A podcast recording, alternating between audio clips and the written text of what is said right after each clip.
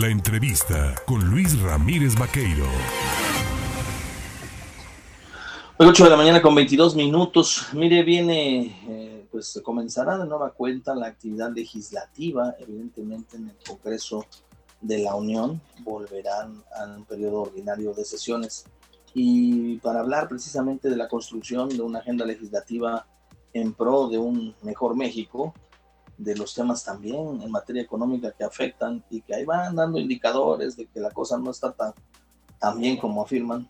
Yo le agradezco al diputado federal por el PRI, a José Francisco Yunes Zorrilla, en tomarnos el teléfono esta mañana. Pepe, ¿cómo estás? Contento de saludarlos, Luis. Muchas gracias por la invitación. Temas prioritarios para la construcción de este nuevo periodo ordinario de sesiones, ¿cuáles serán? Recomponer un paquete económico, que es el tema más importante de análisis en el siguiente periodo, que permita resolver eh, los graves problemas y el enorme deterioro en esa materia, principalmente en las economías familiares. Hay por primera vez en 20 años una pérdida en el poder adquisitivo evidente de la gente. Hoy por más que ganen les alcanza para menos en todos los aspectos, tanto en el del consumo como en el productivo, y notamos que hay una falta de atingencia, de diseño de política, de decisiones públicas que permitan contenerlo. Entonces, tendremos que dar la batalla para que el paquete económico, tanto en materia de ingresos como de presupuesto, pueda considerar esta realidad que no merece el país este paquete económico, ¿dónde deberá ajustar en materia de números, cifras? Es decir, habrá que apostarle más a la inversión, habrá que delimitar más el tema de la seguridad o habrá que meterle dinero a la seguridad. ¿A dónde tiene que ajustarse esto? Porque también de la mano de las cifras macroeconómicas, el INEGI nos acaba de decir que tenemos la inflación más alta en 21 años, 7.99% de inflación, eso no es nada halagüeño. No, de eso, de eso te hablaba y además no lo tiene que decir el INEGI, eh, Luis. La ama de casa de cualquier familia hoy sabe que le alcanza para menos cada vez que va eh, al mercado a, a de lo elemental. El productor en el campo ahí cerca de Jalapa sabe lo que le ha subido el bulto de alimento para quienes tienen actividad ganadera o lo que le ha subido el bulto, ya no pidas más, de fertilizante para que se dedica como campesino a trabajar la tierra. Es decir, los costos se han aumentado, los ingresos se han disminuido, nos alcanza para menos y eso hace que se viva mucho peor que como se vivía hace apenas tres años. Y esto pues evidentemente es una realidad y es algo que va en contra del nivel de vida y de las condiciones elementales de dignidad de todas las familias. El, esto es resultado, sí, de lo que está sucediendo a nivel internacional, pero de la falta también de previsión, de reflejos económicos y de diseño de política pública del gobierno federal y tiene que asumir su responsabilidad.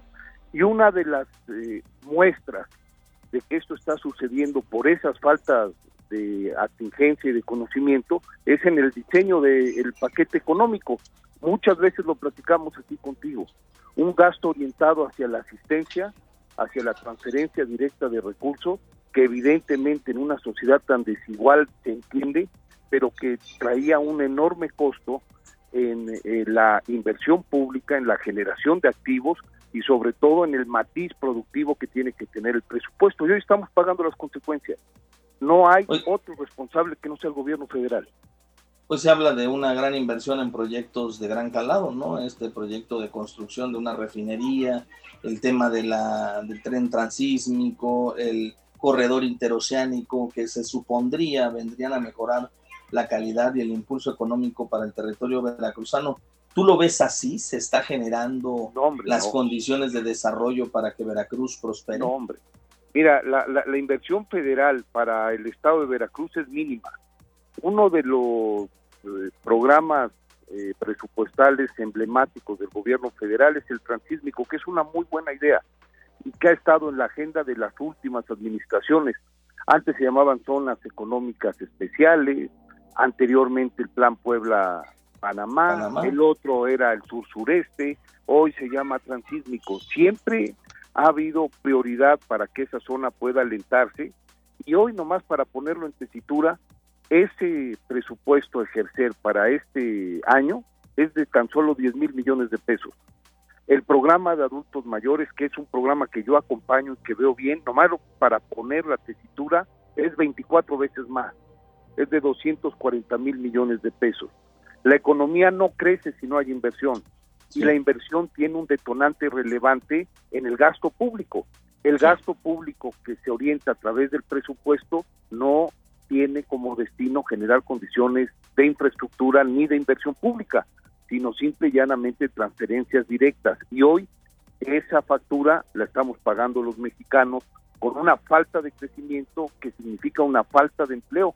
Ve lo que está pasando en materia de empleo en Veracruz. Tú generas periodismo de investigación. Es una de las cinco entidades en donde desde hace dos años tenemos pérdida de empleo. Vamos en cerca de 20 mil empleos comparados a los que se tenían antes de esta administración, tanto federal como estatal.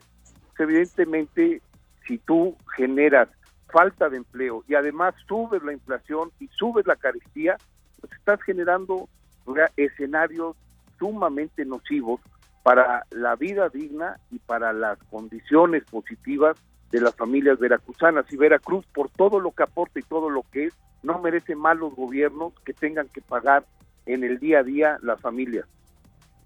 Dos cosas más antes de concluir. Dices, es necesaria la inversión para ser detonante del desarrollo. Jalapa tiene un alcalde como Ricardo Agüet que está pues buscando generar una importante cantidad de obras públicas. Se hablan de cerca de 200 obras en, esta administración. Eh, ¿Es por ahí por donde deben de transitar los gobiernos? Digo, es, es un ejemplo. Sin lugar a dudas, buena parte de la crisis se gestiona desde lo local y aun cuando las administraciones locales no tienen ni las facultades, ni los instrumentos, ni los recursos para poder hacer frente a una crisis como la que se está padeciendo en Veracruz y en el país, por culpa de la falta de oficio y de conocimiento de quienes sí tienen las atribuciones y los recursos, como es el gobierno federal y el gobierno estatal, hay que reconocer que los municipios tratan de resolver con los pocos instrumentos que tienen a la mano. Y el caso de Ricardo Agüed es un caso que lo he dicho en privado y lo digo públicamente, merece siempre reconocimiento porque es un hombre comprometido, con vocación de servicio, tratando de resolver los problemas y tratando de hacerlo de la mejor forma. Veracruz preparado para ser gobernado por una mujer, dice el gobernador Huitlahua García Jiménez, pero que sea veracruzana, ¿no?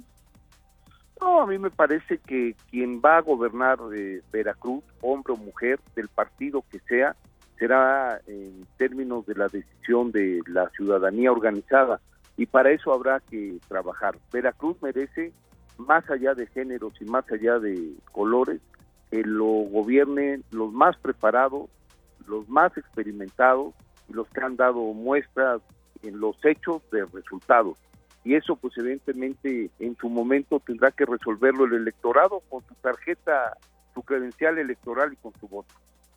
¿Qué esperas del encuentro bilateral que sostiene en estos momentos o sostendrá en unas horas el presidente López Obrador y Joe Biden? Pues un, tema va a ser evidentemente la fotografía, el discurso y los posicionamientos públicos, Luis, y otra cosa será lo que de manera privada, como reunión de trabajo, se desarrolle en unas par de horas en la oficina oval de la Casa Blanca lo que ahí se diga, el tono en el que se diga y lo que se plantee, pues evidentemente no es lo que va a trascender. Va a trascender el, contexto formal, sumamente diplomático, políticamente correcto, que es con lo que cada uno de los gobiernos se quedará y al que le tratarán a través de su narrativa y de su propaganda de sacar provecho, pero lo que realmente suceda, pues eso en una reunión de trabajo se queda en esas eh, paredes. No creo que sea halagüeño para una administración que ha sido como la del el país en lo público poco cordial con Estados Unidos, aun cuando en lo privado puede ser muy condescendiente, ¿no? Bien, pues como siempre, José Francisco Yuna Zorrilla, gracias por platicar con el auditorio del estado de Veracruz y por permitirnos tener una óptica, ¿no? De la visión que se tiene respecto a estos temas. Te mando un abrazo, gracias. Y muchas gracias, eh, Luis, por la oportunidad de platicar. Saludos a todos. Gracias.